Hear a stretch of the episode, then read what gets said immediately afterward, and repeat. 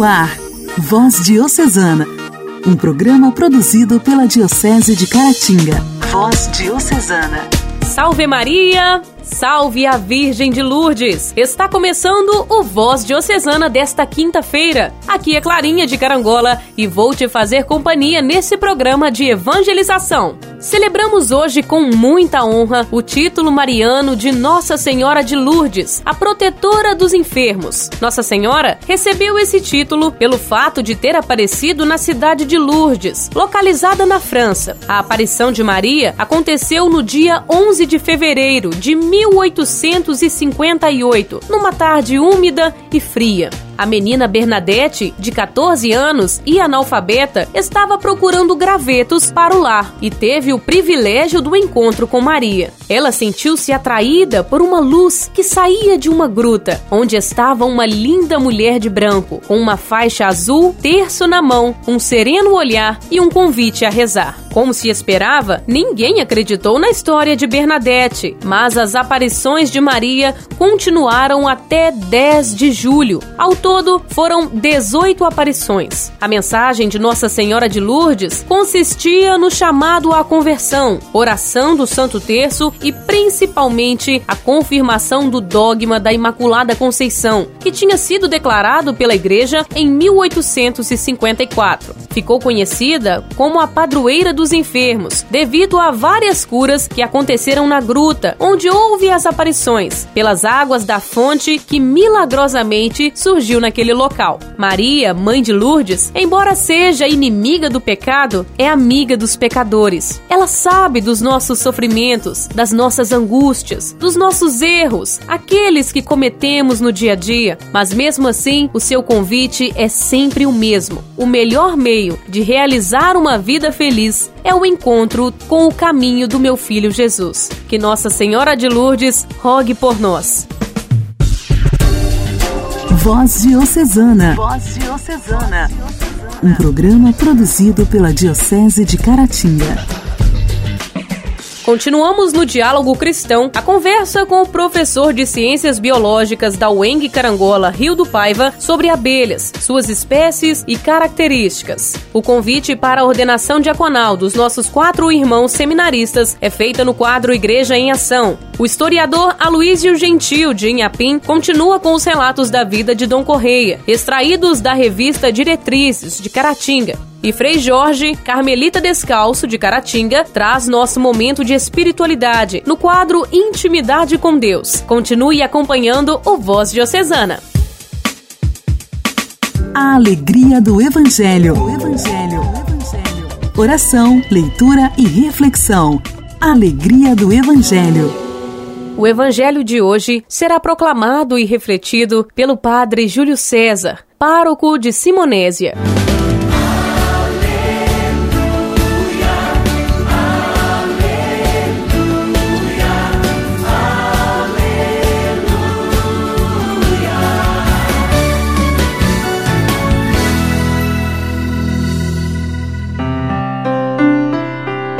O Senhor esteja convosco, Ele está no meio de nós. Proclamação do Evangelho de Jesus Cristo segundo Marcos.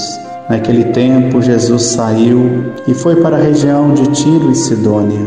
Entrou numa casa e não queria que ninguém soubesse onde ele estava, mas não conseguiu ficar escondido. Uma mulher que tinha uma filha com o espírito impuro ouviu falar de Jesus foi até ele e caiu a seus pés. A mulher era pagã, nascida na Fenícia da Síria. Ela suplicou a Jesus que expulsasse de sua filha o demônio. Jesus disse: Deixa primeiro que os filhos fiquem saciados, porque não está certo tirar o pão dos filhos e jogá-lo aos cachorrinhos. A mulher respondeu: É verdade, Senhor mas também os cachorrinhos debaixo da mesa comem as migalhas que as crianças deixam cair. Então Jesus disse: Por causa do que acabas de dizer, podes voltar para casa. O demônio já saiu de tua filha. Ela voltou para casa e encontrou sua filha deitada na cama, pois o demônio já havia saído dela. Palavra da salvação. Glória a vós, Senhor. Meu amado irmão, minha amada irmã, celebramos hoje a festa de Nossa Senhora de Lourdes, dia de oração pelos enfermos. Então queremos rezar neste dia de hoje por todas as pessoas contaminadas com o Covid-19, o coronavírus, aquelas que estão em seus lares no isolamento social e aquelas que estão hospitalizadas. Todos os enfermos neste dia, nós queremos pedir saúde e paz. Estamos buscando a saúde, estamos buscando também a conversão neste dia de hoje. O evangelho que nós acabamos de rezar, aquela mulher que tinha uma filha com o espírito impuro, ela vai ao encontro de Jesus. Aquela mulher que era pagã. Por isso que Jesus vai dizer né, no evangelho que primeiro os filhos devem ser saciados para depois alimentar os cachorrinhos. Nós sabemos que naquela época os pagãos, eles eram considerados cães. E Jesus ele veio para romper com tudo aquilo que divide, porque nele e por ele todos nós seremos salvos. Então, o convite de hoje, meu querido irmão, minha querida irmã, a partir da nossa experiência de fé, que nós possamos também ter essa abertura do nosso coração para descobrirmos Jesus, a Sua presença, essa presença que liberta, que salva e que cura.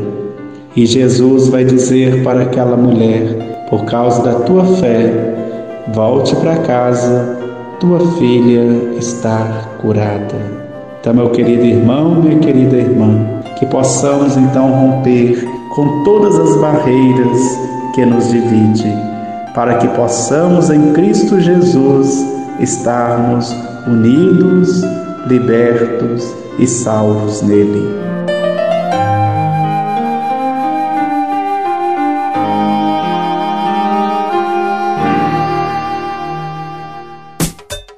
Diálogo Cristão. Temas atuais à luz da fé. Diálogo Cristão. Diálogo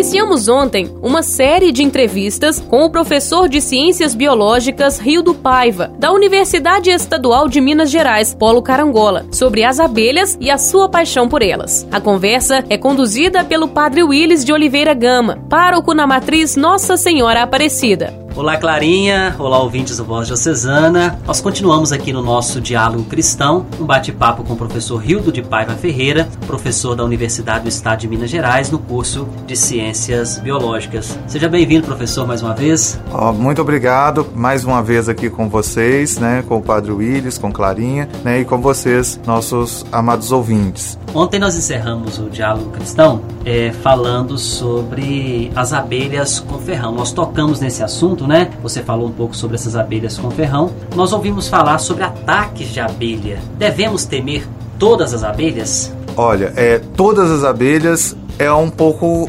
exagero, né? A gente tem Principalmente quando a gente fala em ataque com abelhas, a gente está falando sobre o ataque de abelhas com ferrão, aquela que o povo conhece popularmente como a abelha africana né? Que eu acho que é o grande. É, quem mora em zona rural, por exemplo, já deve ter visto atacar cavalos ou algum outro animal. E quem está na cidade, assim, já se porventura a abelha ferroou, inchou um pouquinho ou teve uma reação um pouco mais exagerada. Essa abelha, sim, a gente tem que ter um pouco de cuidado né? Mas lembrando, ela só vai atacar sobre ameaça. Então, se a gente for muito próximo ao ninho, né? Ou então, se, se porventura ela sentir alguma ameaçada. Outra coisa também importante é essa abelha africana, essa abelha com ferrão, ela tem um comportamento de recrutamento. Você já deve ter observado que vem uma, pousa no seu café, depois de 5 minutos aparecem umas 20, porque elas contam, comunicam uma com a outra. E outra coisa também, se você mata, ela espalha um feromônio que atrai as outras. Então, ou seja, o ataque potencializa. Então, a ideia é não tentar, se tiver alguma coisa, é afastar esse tipo é, de coisa que atrai, né? No caso, tentar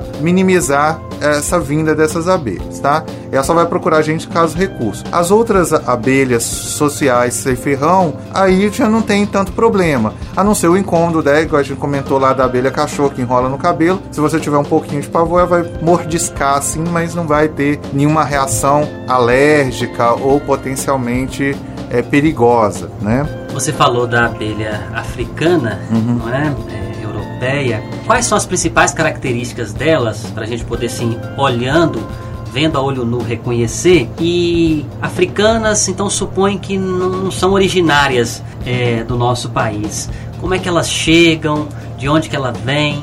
Bom, essa abelha é a abelha mais tradicional. Eu falo que é mais conhecida do que a Noite de Paris, né? É a abelha que a gente vai ver estampada aí nos filmes, a, com aquela listrinha amarela e preta, né? Ela tem o ferrão. A gente vai falar dos produtos dela, geleia real, o mel, né, que a gente toma de apiário que os apicultores usam, com a roupa de astronauta, tudo. É, essa abelha, a característica principal dela é física, assim, olhando, né? Ela vendo aqui na minha frente, ela é com listas amarela e preta tradicional, tá? Ela vem, a gente tem duas grandes matrizes dessas abelhas que a gente pode comentar. Se você conviver lá com seu avô, sua bisavó, vai falar alguma coisa assim, falando a abelha europeia e a abelha africana, né? A abelha europeia, na verdade, trata-se da mesma espécie, tá? A espécie, o nome é Apis mellifera, traduzindo abelha do mel, né? Em latim é abelha do mel, abelha de mel mesmo que, que a gente conversa. A matriz europeia, ela veio com a colonização lá com jesuítas, lá com os portugueses, né? Só que tem que ela tinha uma parada na produção de mel, ela um comportamento se assemelhava à época lá, então uma, a produção dela era um pouco baixa. Em 1950, assim, não tão longe, né, igual a colonização, teve um programa geral do governo para promover as atividades de apicultura no país. Então trouxeram uma matriz é, africana de forma a estudar e porque ela tem uma produtividade maior. Em compensação, ela é um pouco mais agressiva. O hábito dessa abelha de enxamear quando as colônias estão muito grandes, elas migram, né, de um lugar para outro, acabou ela disseminando no país todo e o que a gente tem hoje é uma hibridização, ou seja, a matriz que a gente tinha europeia, né, que a gente pode falar, e surgindo veio a africana lá em 1950, por volta de 1950, elas hibridizaram, que elas são a mesma espécie, né? Então, elas hibridizaram, então hoje é, o correto a gente falar sobre a abelha, essa abelha de mel cultivada em apiário, né? Que a gente toma os produtos dela, a gente lá ela africanizada, porque ela não é nem europeia mais nem africana mais. Ela africanizou-se e ela realmente tem que tomar um certo cuidado, porque tem ataques, são os ninhos muito populosos, dependendo tem possibilidade de ataque e uma reação alérgica das pessoas. Mas depende muito mais da quantidade e das pessoas e do cuidado mesmo. Cuidando bem não tem problema não, tá bom? Quais são as abelhas originárias do Brasil? E quais são as principais características delas? Bom, as abelhas brasileiras, né? A gente, igual a gente comentou também no primeiro programa, dos euglossines, que são abelhas das orquídeas, são, são abelhas nativas nossas. Tem as nossas mamangavas, que também tem ferrão, mas que são solitárias, né? Na maioria delas, igual a abelha que vai na, na cerola, lá no maracujá, que alguém já deve ter visto aí, uma abelhona grande que vai no maracujá. Muita gente fala que é besouro, mas é abelha, tá? Um, é, essas daí são nativas nossas, mas contrapondo, talvez talvez o pessoal conhece, a gente fala, são abelhas sociais nós. As nossas abelhas sociais, a gente chama abelhas indígenas sem ferrão, que não tem ferrão, que é a Irapuá, que é a abelha cachorro, a mandari, a mandaçaia, a iraí, que são abelhas pequenininhas. Elas constroem, se você tiver na sua propriedade andando aí nas cidades ou mesmo na zona rural, você vai ver, por exemplo, Jataí ela constrói um tubinho de cera branco bem característica, um tubinho de cera branco. É uma abelhinha pequena e amarelinha, basicamente toda amarelinha. Manda saia, por exemplo, ela, ela já é uma abelha preta e tem quatro risquinhos amarelos, mas também sem ferrão. É uma abelha um pouco mais robusta, ela é também um tamanho menor, mas é um, um pouquinho mais robusta e constrói uma entrada de barro, raiado de barro, parece um sol, né? Um raiado de barro. Temos, por exemplo, uma abelha bem parecida com a abelha cachorro, que o povo confunde muito, é boca de sapo, na verdade, é um gênero partarmona, porque a, a entrada do ninho dela parece uma boca de sapo de barro né? E ela tem um buraquinho, fica um monte de abelha assim. Ela constrói muito ninho, aproveita oco de é, ninho de João Graveteiro ou João Peneném, né? Ela utiliza quando o, o, passarinho abandona o ninho, ela entra e constrói o ninho dela e faz aquela boca de barro. A gente tem muitas espécies, então cada uma tem um árvore, umas características bem diferentes. Tem uma outra que dá em árvore que a gente chama iraí, manda é, iraí que ela é tem um também um canudinho de cera mais, mais escuro. Mas são, são várias abelhas, tem várias espécies assim. Mas o importante é que todas elas não têm ferrão. As nossas abelhas nativas, sociais, não têm ferrão. Para encerrar o programa de hoje e já deixar uma abertura para o programa de amanhã, as abelhas estão realmente desaparecendo? Sim, a notícia vem de um alerta muito grande anteriormente que elas realmente estão desaparecendo. A gente vai tratar um pouquinho mais disso no próximo programa, tá? Fiquem ligados. Um abraço para você que nos acompanhou hoje no Diálogo Cristão. Professor Rio, mais uma vez, obrigado e até amanhã. Igreja, Igreja em Ação. Formação, CNBB, notícias, Vaticano, diocese, não paróquia, a minha Igreja fé. em Ação. Igreja em Ação. Com o lema Chamei-te pelo teu nome, tu és meu, nossos quatro seminaristas, Bismarques, Douglas, Fernando e Rodolfo, serão ordenados diáconos no próximo domingo e enviam um convite para participarmos dessa celebração, que será transmitida pelo canal do YouTube da Diocese de Caratinga. Olá, queridos ouvintes do programa Voz Diocesana. Aqui é o seminarista Douglas. Compartilho com você, meu amigo e minha amiga, a alegria e gratidão, primeiramente a Deus e ao Seminário Diocesano Nosso Senhor do Rosário, pois nesta casa passamos por oito anos. Esta casa não é apenas uma construção civil, mas uma sementeira, terra boa, lugar onde a semente ganha forma, cresce e frutifica. Eu, Douglas, Bismarck, Fernando e Rodolfo seremos ordenados diáconos no próximo domingo, dia 14 de fevereiro, às 16 horas será transmitido pelo canal da Diocese no YouTube. Nós pedimos a oração de cada um de vocês. Deus abençoe a cada um de nós. Eu sou Bismarck Maciel de Oliveira, natural de São João do Maiuaçu, paróquia São João Batista. Serei ordenado diácono no próximo domingo, dia 14 às 16 horas. O sentimento que tenho é de muita alegria e também de realização pessoal, porque eu penso que não se pode desempenhar bem um serviço ou ministério se nele não nos sentimos realizados. Isso o Papa Francisco deixa bem claro nas entrelinhas do seu pontificado, que o cristão não pode adotar uma personalidade carrancuda, pessimista, nihilista. Ao contrário, o cristão deve prezar pela alegria que não se limita a um dia ou a um momento específico, mas deve adotar a alegria enquanto estilo de vida, alegria que é evangélica e também que possibilita o alívio dos pesados fardos que carregamos enquanto atravessamos os vales de lágrimas da nossa existência. Que o Senhor nos conduza onde careça essa alegria em Jesus Cristo, onde falte a esperança porque as pessoas não percebem o quanto o Senhor as ama e quer bem. Que Maria Santíssima, a Senhora do Rosário, padroeira de nosso seminário diocesano, interceda por nós quando vier a faltar o vinho da alegria, conduzindo-nos sempre ao Filho, Jesus Cristo, nosso Senhor, fonte de toda a nossa alegria.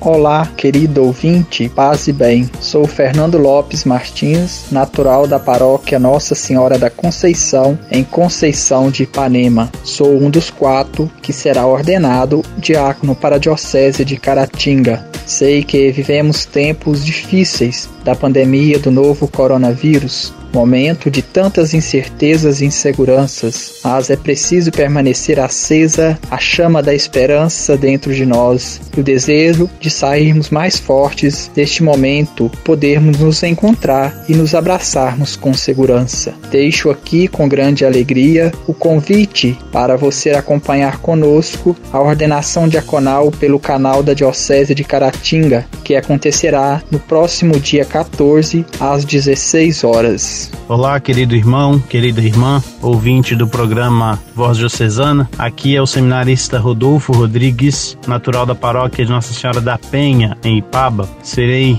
ordenado juntamente com os irmãos Bismarck, Douglas e Fernando no próximo dia 14 de fevereiro, às 16 horas. Nossa ordenação diaconal será transmitida pelo canal oficial da Diocese de Caratinga no YouTube. Infelizmente, devido a essas restrições que a pandemia da Covid-19 tem nos trazido, a forma como né, nós encontramos de fazer com que o povo participe desse momento foi a transmissão da celebração através da internet. É o, o recurso que nós dispomos dele. Peço então que reze por nós, que reze pelo nosso ministério, que nosso ministério seja fecundo e que nós façamos o possível para trabalhar em prol do reino de Deus. Deus abençoe, muito obrigado. Só para lembrar, a transmissão da missa de ordenação diaconal deles será apenas pelo canal do YouTube da Diocese de Caratinga. Que Deus os abençoe nessa nova etapa de suas vidas. Nossa história, nossa história, curiosidades e fatos que marcaram nossa diocese. Nossa história. O professor de História, Aloísio Gentil, dá sequência à série sobre Dom Correia, com testemunhos dele e dos amigos com quem conviveu. Olá, Aloísio, seja sempre muito bem-vindo. Olá, Clarinha. Olá você que nos acompanha pela sua rádio, no quadro Nossa História, dentro do programa Voz Diocesana. Estamos fazendo aquela bela caminhada que partilhamos com vocês a respeito dos bispos da nossa diocese. Estamos falando agora de Dom Correia. Já há vários programas estamos relatando um pouco da sua vida, da sua história, da sua caminhada. E nos últimos programas temos falado a respeito de curiosidades da vida dele através de testemunhos dele próprio e também de muitas pessoas que conviveram com ele. Temos utilizado a revista Diretrizes com alguns testemunhos que foram coletados lá em 2007, quando ele completou 50 anos de bispo. E dando continuidade hoje, vamos lembrar de um aspecto importante e necessário né, da vida dele, que foi a sua preocupação com o Concílio Vaticano II, que foi realizado trazendo um novo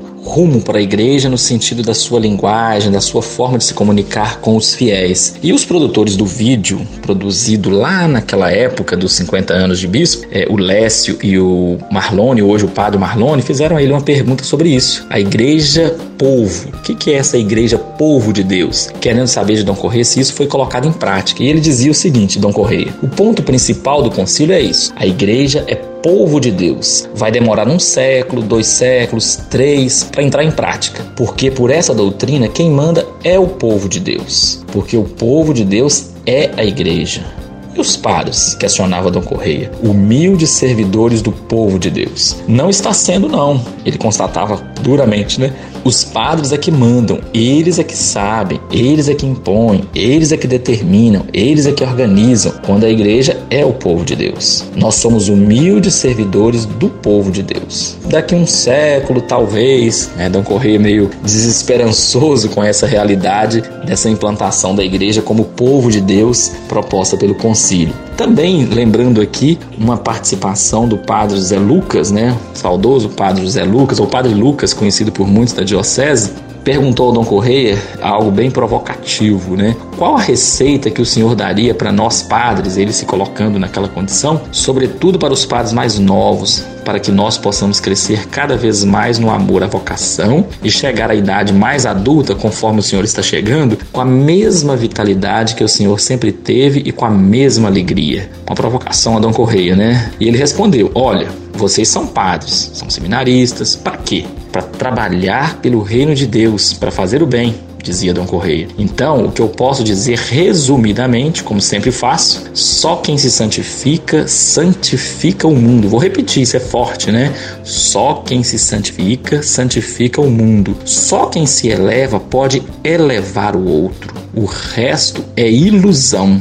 Nós fazemos o bem, trabalhamos pelo reino de Deus, a nossa vida será útil a Deus, à igreja, ao mundo, na medida que formos santos. Fazemos o bem na medida em que formos santos, insistia Dom Correia. Ninguém dá o que não tem. Só quem se santifica pode santificar o mundo, repetia ele. Só quem se santifica pode santificar o mundo. Só quem se eleva pode elevar o mundo. Esse era o nosso Dom Correia. Tão forte nas suas colocações e tão direto tão sintético como ele ficou famoso por ser, né, de saber resumir bem a mensagem em poucas palavras. Esse é o nosso quarto bispo diocesano, José Eugênio Correia, que está caminhando conosco nessa nossa história dentro do programa Voz Diocesana. Por hoje ficamos por aqui, mas ainda voltaremos no último programa sobre nessa série sobre o Dom Correia, partilhando mais alguns testemunhos a respeito dessa figura tão forte, tão marcante na nossa história, Dom José Eugênio Correia. Um grande abraço e até lá. Hoje ofereço a música a todos os ouvintes do Voz Diocesana,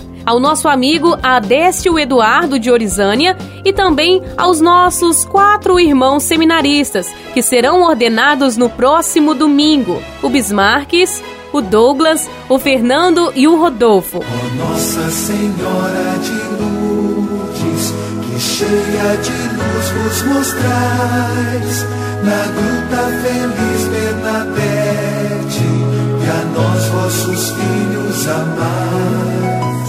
Sois Imaculada Maria, na vossa feliz conceição, ó Nossa Senhora de Lourdes.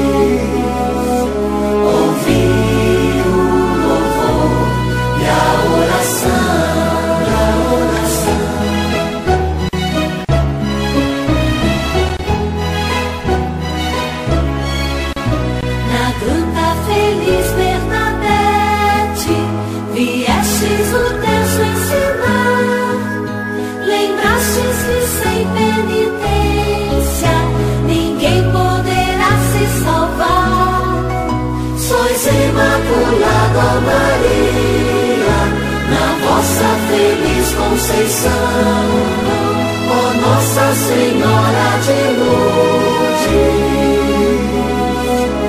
Ouvi o louvor e a oração, orar costuma fazer bem. Intimidade com Deus. Esse é o segredo. Intimidade com Deus com Frei Jorge Correia. Costuma fazer bem. Caríssimos irmãos, irmãs, mais uma vez estamos juntos através das ondas do rádio. Este que vos fala é o Frei Jorge Carmelita Descalço, de Caratinga. Neste momento vos convido também a refletir um instante ainda sobre uma página do livro do Gênesis, quando nós constatamos que Adão e Eva desobedeceram a Deus, não tanto em si, pelo fruto que comeram, que fruto era esse, mas a questão mais era a ambição e o desejo de autonomia. Ao pecar Adão e Eva, eles queriam se tornar como Deus e assim não depender de Deus. Como até hoje em dia a humanidade, ainda muita gente tem esse mesmo pensamento, esta mesma tentação. Na minha vida, mando eu, quantas vezes já ouvi pessoas falarem isso. Mas no comando, jamais podemos nos esquecer que a nossa vida está nas mãos de Deus. Ele que nos mandou para este mundo e na hora que ele determinar, nos chamará de volta. Porém, ainda retomando a página da, do pecado de Adão e Eva, após o pecado, Adão e Eva esconderam-se. Só que Deus não desistiu. Deus foi ao encontro, Deus foi procurar o ser humano. Adão, Adão, onde estás? Deus não desiste. Assim ele faz comigo e faz com você. Ele não desiste jamais da pessoa humana, não desiste do pecador. Ele está sempre nos procurando. E pensemos também neste momento, onde estão né, os nossos familiares, aqueles que têm filhos, os esposos, onde estão os teus? Como a Deus procurou Adão e Eva, como Deus procura a cada um de nós, procuremos sempre também os nossos irmãos. Intimidade com Deus. Intimidade com Deus. A marca do adorador. Orar costuma fazer bem. Voz Diocesana. Voz Diocesana. Um programa produzido pela Diocese de Caratinga chegamos ao fim do nosso programa. Muito obrigada pela sua sintonia, tá bem? Que você tenha uma quinta-feira abençoada e que nas suas orações de hoje lembre de fazer uma prece a Nossa Senhora de Lourdes, para que nos livre de todas as enfermidades. Um beijo grande e até amanhã. Você ouviu Voz Diocesana, um programa da Diocese de Caratinga. Voz Diocesana.